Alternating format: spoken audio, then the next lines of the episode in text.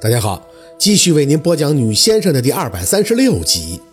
不要把你自己耽误了，四宝，你可要照顾好四宝啊！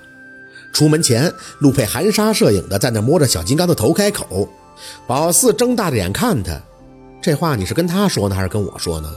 陆佩挑着嘴角看他，慢腾腾的起身。昨天晚上的话，你可记住了啊？宝四嗯了一声，点头，记着了。反正你去省城，撑死了也就这么一个月嘛。也不是离得多远，中间想回来就回来呗。重点，看来宝四现在愿意让人讲话说重点，这个毛病是跟陆佩学的。垂下眼，重点就是你回来，我就去拿户口本，给你把证领了。他俯身凑到宝四耳边，声音轻轻：“那到时候可是你自己说的，就不怕了的。”宝四木木的点头，看着自己的脚尖嗯，不怕。昨天晚上吃完饭，等到秦森一走，宝四就跟陆佩表明了心意。他要去省城，可他不能跟着去的。先且不说手头上一直有断断续续的活儿，再说对陆佩来讲也不是什么好看的事儿。工作就是工作，带着个女朋友算怎么回事呢？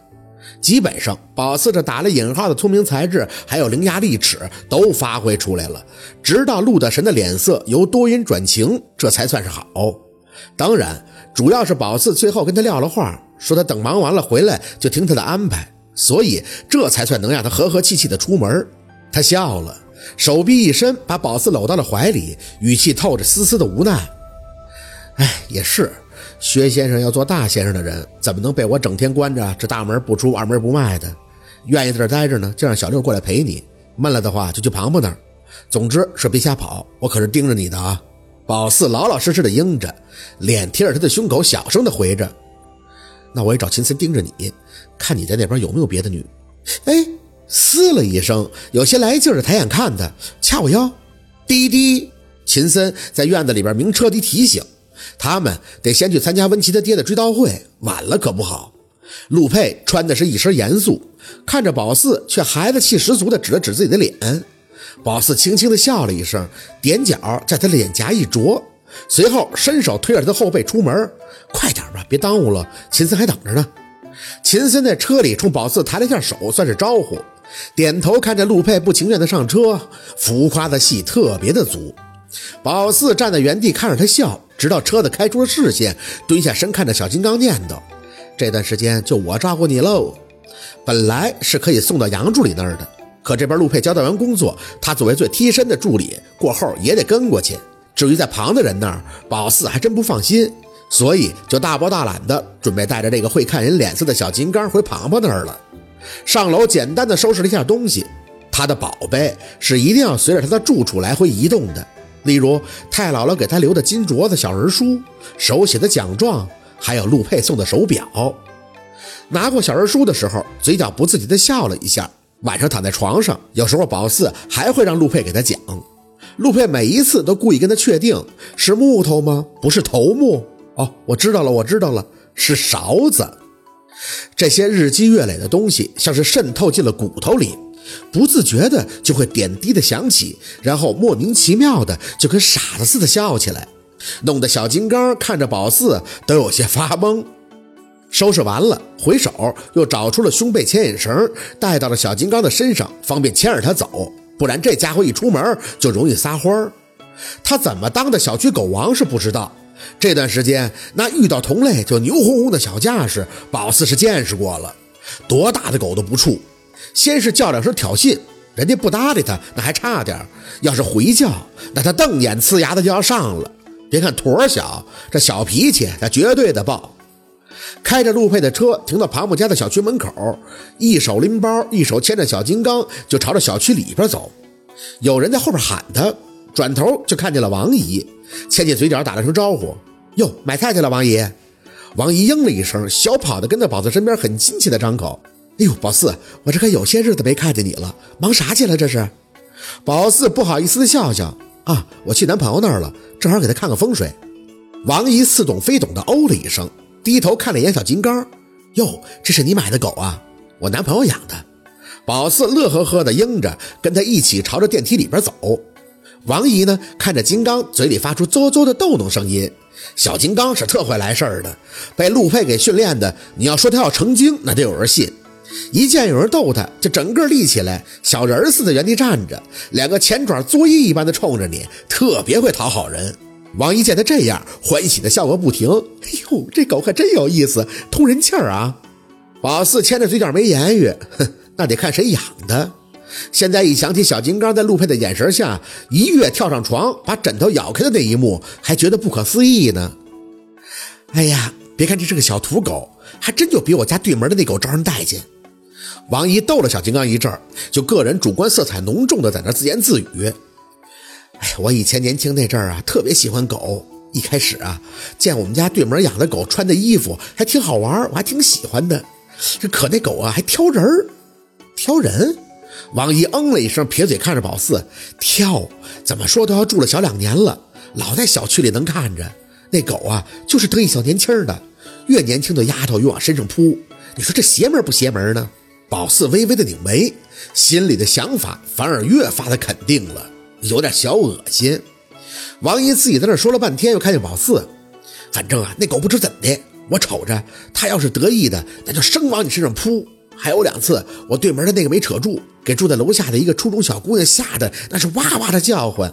后来还是他姐出来给撵走的。我对门啊，还跟人好一通道歉呢。反正是不知道那狗犯的什么毛病。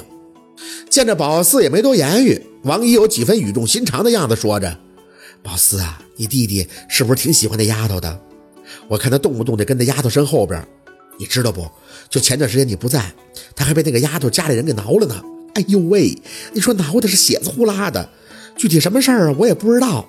但听说是那个丫头家里的农村亲戚要跟他要钱什么的。”宝四轻嗯了一声：“啊，这事我知道，我看着我弟弟身上的伤了。”要么当时的动静真是闹得挺大，全小区认识不认识的都知道小六这事儿了。王姨轻叹了一声：“哎，你说你弟弟图个什么呀？那丫头不行。宝四姨呀是过来人，看人吧，虽然不能说是一眼看透，但也是七七八八的。就冲他晚上装修这件事儿，我就有谱了。你别看那丫头蔫巴，越是那样的越有主意，心眼子老正了，心里边道的多。”你弟弟看着呢，就是个毛头小伙，可别被他给骗喽。宝四也愁啊，知道王姨这是好心，可有些话还真没法跟他说，只能嘴里边应着。等电梯要到了的时候，打了声招呼，抬脚就走了出去，拿出钥匙开门，屋里静悄悄的。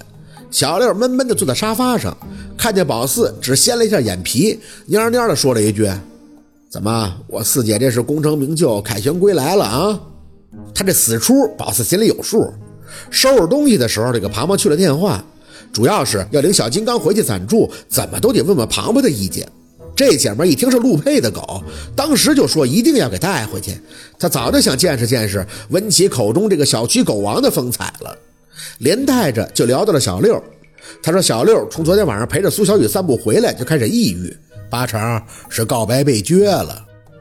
怎么了你？心情不好啊？宝四佯装什么都不知道的样子，放下自己的包，转手再去松开小金刚身上的牵引绳，让他自己熟悉环境。没有，小六的脸一低，还不爱说。宝四几步走到他身边坐下，明知故问道：“因为苏小雨，才不呢。”小六对上宝四的眼，就有些心虚，嘴里嘟囔着：“是不是大胖跟你说什么了？反正我心情不好，不是因为小雨，那是因为刮风啊。”宝四心里小翻了一下白眼儿。你这事儿用谁说呀？谁看不见呀？怎么着？表白被人拒绝了？这是好事儿，这绝对是好事儿。没没有，小六各种闹心的抓着自己的头。小雨是个特别好、特别好的女孩子，又温柔又文雅。她跟我说，她信佛，讲究缘分，说是跟我啊没在一起的缘分，让我别再傻下去。这他妈哪儿跟哪儿啊？只听说信佛的人讲究因果，没听说过有拒绝告白把信佛扯出来的，太扯了。压着一口气听着小六把话说完。总之呢，就是他要出国，我们就算是在一起了，那也只能是异地恋，对我不公平。他说不想耽误我出国。宝四没明白，他学也没完成，怎么出国呀？交换生还是彻底出去了？那我没问，可能也是跟他家里老人老找他麻烦有关。要是我摊上这样的家人，我也烦死了。小六哼哼的叹气，哼，反正我是不会放手的。曾经的悲剧绝不可能再发生第二遍。外国坏人那么多，我的小雨又那么温柔，那么弱，那么的弱不禁风。我，你给我闭嘴吧你啊！再酸下去，宝四一个电炮就准备出去了。想着前两天在街边看到苏小雨的样子，她拉着她闺蜜的手，神情微微严肃，难不成就是要跟她出国有关？闹腾！尤其是想到她闺蜜昨天晚上穿的花枝招展，跟一个中年男子出现在那老字号的饭店，宝四越想越觉得乱。这都什么关系？